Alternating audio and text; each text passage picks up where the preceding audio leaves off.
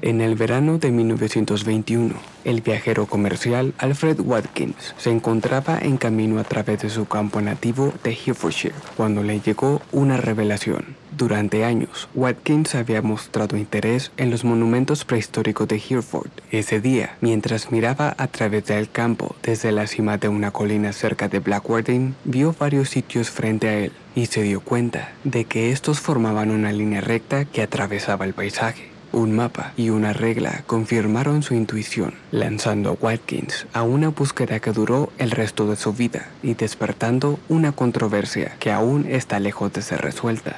Acompáñenme hoy a descubrir lo que hay detrás de estas extrañas alineaciones en las líneas ley. Están escuchando.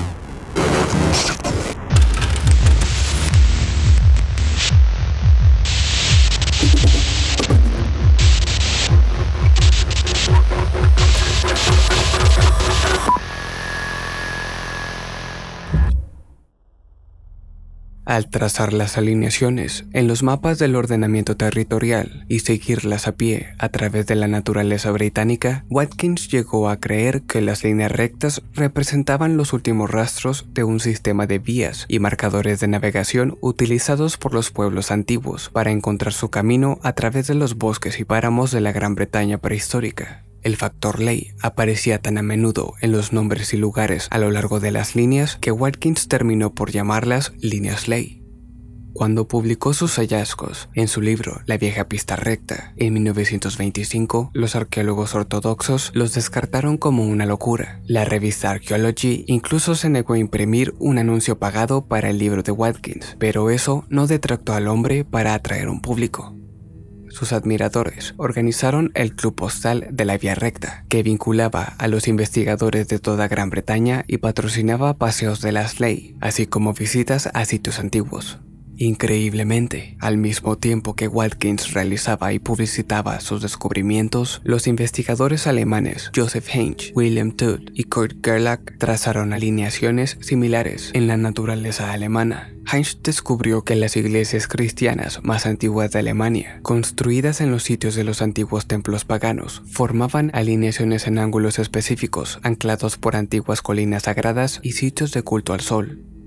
Durante los años de la guerra, su trabajo fue ampliado por Kurt Gerlach, cuyas investigaciones fueron financiadas por la SS a través de su Departamento de Investigación Oculta, el ANENERVE. Desafortunadamente, el Club Postal de la Vía Recta suspendió sus operaciones al comienzo de la Segunda Guerra Mundial y la mayoría de las investigaciones alemanas se perdieron al final de la guerra. Hasta la década de 1970, todo el tema de las antiguas alineaciones de paisaje fue prácticamente olvidado, pero ese no fue su fin. El catalizador de su redescubrimiento fue el bestseller La vista sobre Atlantis de 1969 del ocultista inglés John Mitchell. Experto en geometría sagrada y en tradiciones ocultas, Mitchell argumentaba que las alineaciones no eran simplemente antiguos caminos, sino más bien una red de canales invisibles de energía sutil que pertenecían a un sistema olvidado de magia natural afirmando que, en tiempos prehistóricos, los iniciados a sacerdotes habían utilizado la red de Leis para unir las radiaciones mágicas del Sol con las energías sutiles de la Tierra y enviar la fuerza combinada a través del campo para traer fertilidad al suelo. Y aunque sus afirmaciones no siempre eran exactas y sus especulaciones en ocasiones se desbordaban, argumentaba, por ejemplo, que las enormes piedras de sitios como Stonehenge habían sido literalmente levitadas y llevadas a sus posiciones actuales por antiguos hechiceros, utilizando las útiles fuerzas de las ley.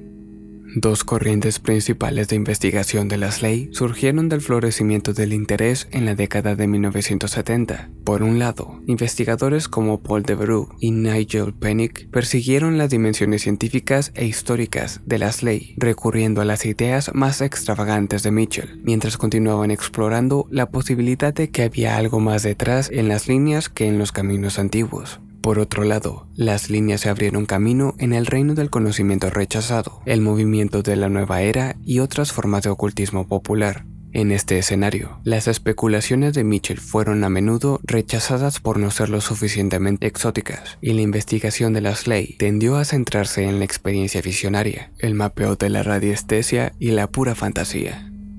Ambas corrientes de investigación siguen activas hasta el día de hoy. Los investigadores de leyes han acumulado impresionantes evidencias estadísticas y también arqueológicas de que al menos algunas leyes son alineaciones deliberadas. Sistemas similares de alineación en otras partes del mundo ofrecen la confirmación de que un sistema de leyes habría sido concebible en la antigua Gran Bretaña. Un ejemplo sorprendente es el antiguo Japón, donde las rocas erguidas y túmulos funerarios también siguen alineamientos rectos. Aún así, lo único seguro que puede decirse de las leyes es que nadie sabe con certeza qué son y por qué o para qué fueron creadas, Gracias por acompañarme. Mi nombre es Sam y esto fue